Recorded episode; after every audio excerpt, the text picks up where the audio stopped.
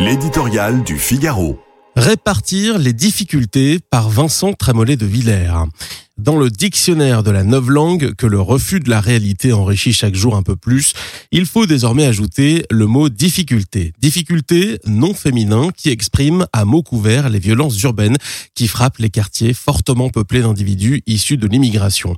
Exemple, Emmanuel Macron, le 24 juillet, aux 13h de TF1 et de France 2, revoir notre politique de répartition des difficultés. Pendant des décennies, on a concentré les difficultés dans les mêmes quartiers, les mêmes endroits. Fin de citation. Les dernières villes épargnées par cette rage destructrice sont prévenues.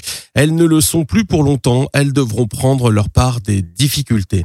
La France, traumatisée par des jours d'émeute, aura donc attendu trois semaines pour entendre ces circonlocutions qui, en croyant noyer le poisson, expriment publiquement l'impuissance de l'État.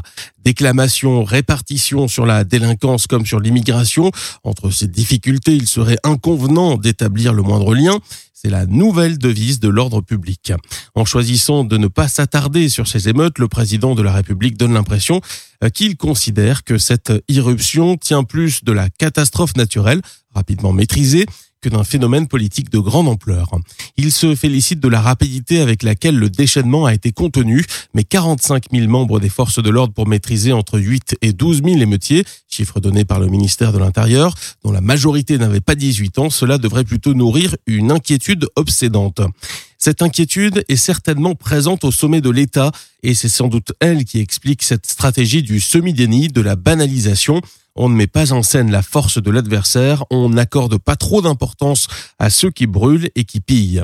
On comprendrait cette prudence si elle s'accompagnait d'une politique énergique de restauration de l'autorité.